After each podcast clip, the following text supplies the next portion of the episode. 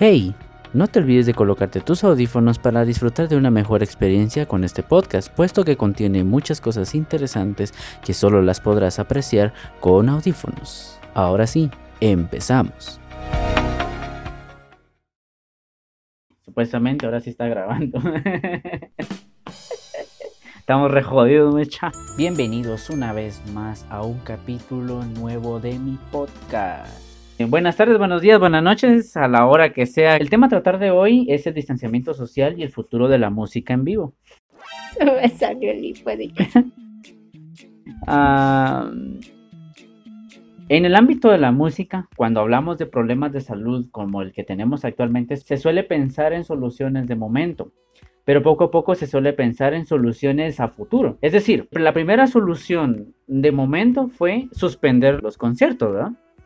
Y la solución a futuro, pues es la que vamos a tratar hoy. Pues en esta ocasión vamos a poner eh, sobre la mesa los problemas que esto trae y las posibles soluciones que podrían venir a, beneficiar eh, el problema pues, que estamos enfrentando ahora.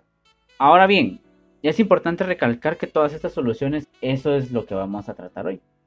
Ahora bien, el problema número uno pues es la enfermedad, o sea, lo que estamos viviendo, el virus y no vamos a entrar mucho en ese tema porque para empezar yo no soy doctor y tú tampoco, entonces, pero si vamos a tratar lo que está pasando, las reglas que se pusieron y eh, lo que está pasando en nuestro país, las reglas que se pusieron en nuestro país y lo que está haciendo la gente en nuestro país y en muchas partes del mundo, porque no solo pasa aquí, pasa en cualquier lado, pues. Entonces, les presento, ella se llama Yosh eh, cualquier cosa que quieran con ella, pues consultan con ella. no, o sea, ella ya la conocen, saben que tenemos historia de años, no de días. Eh, y pues bueno, vivimos cerca, afortunadamente, entonces no se preocupen, pues los dos hemos estado en constante aislamiento. Yo no he salido de casa, ella tampoco, entonces sí, ahorita ella vino a mi casa para hacer este video. Tomamos las precauciones que teníamos que tomar y evitamos lo mayor posible estar con la gente. No porque discriminemos a la gente, eso es muy importante recalcarlo. Mucha gente confunde el distanciamiento social con discriminación y eso no es así. Una cosa es la precaución que uno toma al distanciarse con la gente y otra cosa muy distinta es distanciarte con otra persona por discriminarla. Entendamos una cosa y es de que si bien es cierto que no podemos tomar a la ligera la enfermedad que estamos viviendo ahora, tampoco la podemos tomar como, ah, no importa. El gobierno se lo inventó para controlar el nuevo orden mundial y creen en la llorona. Bueno, entonces hay que tomar mucho en cuenta eso. Eh, mucha gente está tomándose esto muy exageradamente, lo cual no está tan mal, pero tampoco está del todo bien, porque como les digo, caen en discriminación. Y eso sí lo hemos estado viendo nosotros. Y también hemos estado viendo el lado contrario, que es la gente que le importa, no, no le interesa si se acaba el mundo, si, si se enferma su familia. Eh, ya vimos el meme de la muchacha esta que está en la playa y dice, nosotros ya vivimos y no sé qué más y, y si me muero yo, pues no importa, va, se quedan mis hijos. Y dice, pero si también se van a enfermar sus hijos, porque usted lleva la enfermedad a su casa y va a contagiar a la gente que vive cerca de usted. Y, también está el otro lado, que es el lado económico, que es el punto en el que vamos a tratar hoy. Pero primero vamos a hablar sobre las reglas que puso la OMS, las reglas que se están aplicando en nuestro país y cómo las está tomando la gente. Que para ello está mi queridísima amiga Josh. Bueno, las principales reglas que dio la OMS, que es la Organización Mundial de la Salud, fue tomar distanciamiento social, pero la mayoría de gente no estaba acatando esto pues para las personas que salen a la calle por seguridad, por ejemplo, los mercados como Walmart, La Torre, la despensa familiar han puesto afuera diferentes marcas que al principio eran de un metro, después de un metro y fracción. Y pues ahora el presidente dijo que el distanciamiento era de dos metros por cada persona. Lo otro que se acató fue que las personas de tercera edad y niños no estuvieran saliendo, que ellos son los más propensos a adquirir esta enfermedad, ya que sus defensas aún no están bien fortalecidas y en las personas de tercera edad van bajando sus defensas. También sabemos que muchas personas de la tercera edad se han visto afectadas por ello, ya que a veces ellos viven solos con su esposo y su esposa también es de la tercera edad o su esposa y obviamente sabemos que ellos necesitan de, de, los respectivos recursos y ellos deben salir y hay veces pues que a ellos les toca que pedirle ayuda a otras personas para llenar su canasta básica. También otra recomendación que dio la OMS es que se esté utilizando jabón en gel para el momento de que uno esté en la calle y esto se ha visto. ¿Qué está haciendo la gente realmente? Al ver esto, pues la mayoría de gente entró en pánico, ya que sabe que no se detecta de la noche a la mañana, sino que tiene un plazo de 14 días. Y uno no sabe si está infectado o no. Al principio la mayoría lo tomó como que no me importa, porque pues sabemos que la mayoría de personas son así, que no, no les importa lo que sea que esté pasando en su país. Pero conforme siguió la situación, se dieron cuenta que pues, no era un juego, así ya empezaron a acatar las demás normas, que son utilizar mascarilla. Al principio, al menos aquí en Guatemala, no era obligatoria hasta hace una semana el presidente dijo que todas las personas al momento de salir debían utilizar mascarilla, porque si no la utilizaban iban a ser sancionados con una multa solo por no utilizar mascarilla. Creo que la gente le tiene más miedo a la multa y no al virus.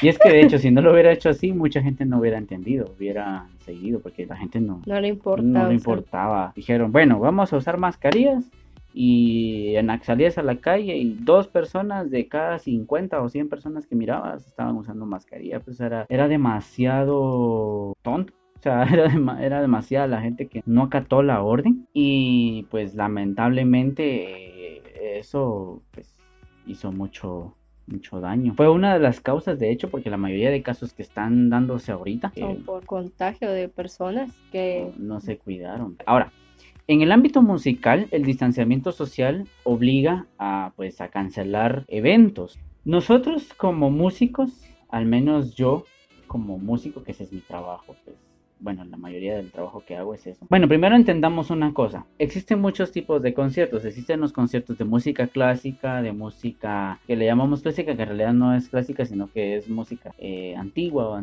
barroca, eh, de todo ese tipo de música, ¿ok? De la época romántica, que es otro tipo de música que pues los que estudiamos música sabemos muy bien qué es eso. Cuartetos, por ejemplo, grupos de cuatro personas que son violín, viola, cello y, algún otro instrumento que forman los, los cuartetos cuartetos de voces y cosas así. Todo ese tipo de conciertos que se hacen en teatros, se hacen en salas pequeñas, eh, se hacen en teatrinos, se hacen en salones o cosas por el estilo. La música folclórica que a ella y a mí pues nos gusta mucho la música folclórica. Todo ese tipo de música va ahorita pues hasta el momento ha sido suspendido. Por completo.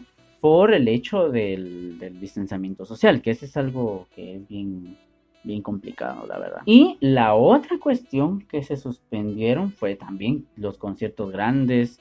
Eh, este año creo que venía Guns N' Roses, a Guatemala. Venía el 8 de abril. Sí, ya pasó. Otros grupos también. Marcos Witt tenía una gira preparada, un, cantante cristiano que muchos conocen.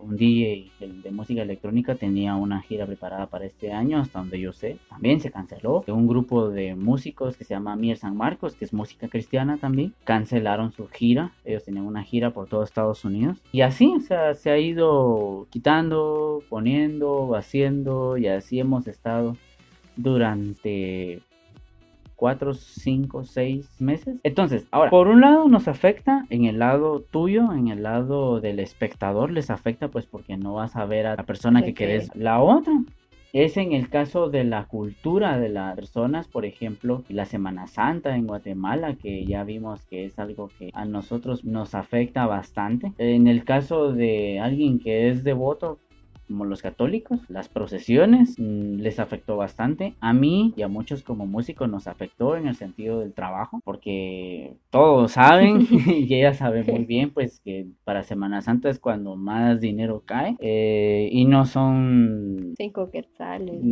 o sea, no son 100 quetzalitos más o menos. 8, 10 dólares. No es eso lo que ganamos al día. Hay mucha gente que gana hasta 3 mil quetzales y es una pérdida para nosotros. Al menos para mí como músico es una pérdida. Ahora, eso es por el lado cultural, por el lado de la gente que se dedica al sonido, la gente que se dedica a, escenarios. a los escenarios, a las Vestimenta, a los eh, maquillistas. a los maquillistas, la mayoría están perdidos. ¿Qué tal? Apóyame dándole al corazón y compartiendo este episodio para que más personas obtengan el conocimiento que tú adquieres hoy. Encuéntrame en mis redes sociales como Gali Shaper y hazme saber tus inquietudes, que en el siguiente episodio yo las responderé. Es todo, sigue escuchando este maravilloso tema. Hay empresas grandes de audio que están eh, despidiendo a su gente, lo cual no está del todo bien. La otra cosa también, la gente que se dedica a vender comida en los eventos, la gente que se dedica a hacer playeras, a hacer gorras, a hacer un montón de cosas. En Guatemala eso no mucho se perdió porque llegó la venta de las mascarillas y, y todos empezaron a hacer mascarillas. El guatemalteco siempre ha tenido esa, esa chispa de, de ponerse pilas, "Ay, buscamos de dónde sacamos dinero. Siempre tenemos como la, la forma de salir adelante y eso es lo que a mí me enorgullece de mi país. En todos los países se da, hay gente que trabaja, hay gente que espera que es sentados así. Gobierno, dame de comer y si no me das de comer te insulto y te maltrato por internet. y lo cual es bien, bien contradictorio, pero bueno, en fin, ese no es el tema. Hubo gente de los escenarios que vivía, de la música, de los, de los conciertos en vivo, o sea, eso es bien complicado, pues. Y realmente mucha gente no se lo está tomando como debiera tomárselo. Primero porque no pueden tomárselo de la forma en la que quisieran. Ella mencionaba algo muy importante al principio, que es la gente que está sola, los ancianos que tienen que pues salir a la calle. Así también hay gente que si dejan de trabajar un día, No tienen. no tiene para comer y pues esa gente es la que sigue saliendo. En Guatemala se está viendo mucho eso porque mucha gente se acostumbró a trabajar al día, día a día. eh, a, a ganar el día, lo cual no está mal, pero tampoco está bien en el sentido de que siempre hay que tener, hay que prever ese tipo de cosas. Y alguien va a decir, sí, pero es que no alcanza porque vos no tenés los gastos que yo tengo, y que la gran, y que no sé qué, y que no sé cuándo, y todo eso, todo lo que ustedes quieran. Siempre va a haber alguien que diga eso. Pero todos hemos tenido gastos. Yo he tenido gastos propios. Yo pago mi universidad, pago muchas cosas, pago lo que yo tengo que hacer y todo. Sin embargo, yo trato la manera, aunque sea guardar una cantidad mínima, lo más mínimo que se pueda. Y no me importa no comer bien durante mucho tiempo. A mí lo que me interesa es guardar. Y ese guardado es el que me está sirviendo ahora a mí. Para yo poder estar aquí en mi casita, tranquilo, fresco y relajado. Una que otra persona que siempre le ayuda a uno. Que ella y yo pues conocemos una familia que es la que siempre ha estado ahí apoyándome. eh, que por cierto les mando un saludo. La, la familia Villagrán, que ellos son para mí una, una familia muy importante. Ha significado mucho para mí y para ella también. Quiera que no, los dos cachamos de la misma bendición. Ahora, las posibles soluciones son, por ejemplo, el Internet es una solución que por ahora ya se venía a venir. Ya, era algo que... Tenía en que tener su despegue. Ajá, en algún momento tenía que llegar. La televisión tuvo su despegue, tuvo muchas ganancias económicas en la crisis del 2008. Fue una crisis que vivió Estados Unidos muy dura que afectó a varios países de Latinoamérica, Guatemala entre ellos. Mucha gente no podía salir de sus casas porque no les alcanzaba para comprar la gasolina del carro. La gente no podía comer porque era muy cara la comida eh, que hasta la fecha se sigue viendo mucho eso en Estados Unidos. En Guatemala, pues la, exportación se detuvo. Eh, y entonces, ¿qué hizo la gente? Se encerró momentáneamente en su casa, no tanto como ahora, pero empezaron a consumir más películas, más programas de televisión, más YouTube en esa época eh, estaba todavía explotando. ¿eh? Ya veníamos, ya veíamos gente, yo en mi generación ya mirábamos la gente que hacía videos chistosos de caídas y todas esas cosas. Empezamos a consumir, todos empezamos a consumir el audiovisual, pero no ese audiovisual perfecto como el de las películas, como el de los programas de televisión, sino ese, ese feo, a ese mal editado, mal hecho, como dice Auronplay, a lo cutre. o sea, empezamos a ver muchas cosas interesantes a través del internet. Ahí fue el primer bombazo que dio el internet. Y es el que estamos viendo ahora, pero ahora ya está un poquito más, avanzado. más, más avanzado, grande, creo más yo. grande, porque ahora ya tenemos plataformas Como. Netflix. Disney está trabajando en una plataforma propia, o sea, y Disney ya no va a tener sus películas en Netflix. DreamWorks está haciendo su propia plataforma y hasta el momento pues lo sigue sigue haciendo. Ya están haciendo sus propias plataformas y ya pues ya vamos a ver dentro de poco películas que ahora las televisiones ya son smart. Ahora ya encender la televisión solo con verla. Cuando sintamos te va a decir qué es lo que querés ver solo por lo que estés haciendo. La cuestión es de que la evolución va a ir a eso y la música pues no se va a quedar atrás. Ya hemos visto un montón de gente que ha hecho streams en Facebook, en YouTube, en Twitch, en otras plataformas, dando clases de música, presentando su nueva música, dando conciertos con sus propios instrumentos. Y así es como va a ir saliendo a flote la música. Ese es el lado positivo de la música. Por ejemplo, Marshmello acaba de utilizar, que por cierto vamos a ver el video dentro de poco, acaba de utilizar una plataforma en la que se hace Fortnite para dar un concierto en vivo de, de, su música. mucha gente se la pasó muy bien. El concierto duró 15 minutos más o menos, pero la gente lo, se lo disfrutó, se lo pasó bien. Ahorita, hace poco pasó un concierto en España de un rapero que también, o sea, el show visual fue, ella lo vio, lo acaba de ver, es como increíble, va. la tecnología va a ser un arma para eso, para aliviar esa parte en el lado de los músicos. Ahora, en el lado de los que están detrás de, en el staff de audio, en el staff de, de vestuario, en el staff de maquillaje, hasta los que te dan el agua, yo lo he vivido que hasta que te dan el agua para entrar al escenario, para que estés cantando bien, para que estés tocando bien, hasta ellos pues reciben su chequecito por darte agua, o sea, reciben dinero por, por eso. Entonces, toda esa gente que pasó, ¿qué va a pasar? ¿Qué va a ser de ellos? La gente que limpia después del concierto, la gente que limpia antes del concierto. Es mucha gente la que se quedó. Ya hablábamos en un principio que las empresas de, ah, de sonido que trabajan para artistas grandes despidieron a casi el 50% también se ve en otros ámbitos como el fútbol y vamos a ir viendo muchas cosas. Entonces mucha gente va a tener que salir de otra forma. Eh, en Guatemala se está viendo mucho de, moda, que por cierto los audífonos que ya tiene ventas por internet. El Facebook. El Facebook hizo la entrada exacta. A mí no me gusta mucho vender por Facebook, pero hay gente que sí le gusta, ¿verdad?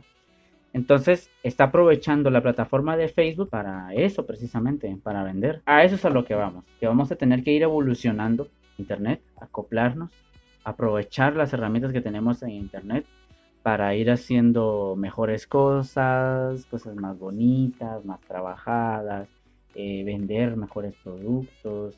Eh, lo bonito de vender por Internet es de que no tenés mucho contacto con el vendedor, es más con el mensajero, pero el mensajero si tú lo hablas, eh, Globo tiene un sistema en el que tú le decís al mensajero, mire, eh, yo quiero que me deje en esta puerta y ahí en la puerta le voy a dejar yo el dinero y usted lo deja ahí y usted recoge el dinero y se va. No es necesario que firme ni nada, Globo lo tiene. No lo había visto. Claro, tienes que estar cuidando porque de repente lo deja ahí, pasa alguien y se lleva tu producto y se lleva el dinero y se acabó. Entonces, pero tienes que estar cuidando. Entonces, tienes opción, si no, pues salís y entregas el dinero, tienes que desinfectar el dinero delante del, del mensajero, pero bueno.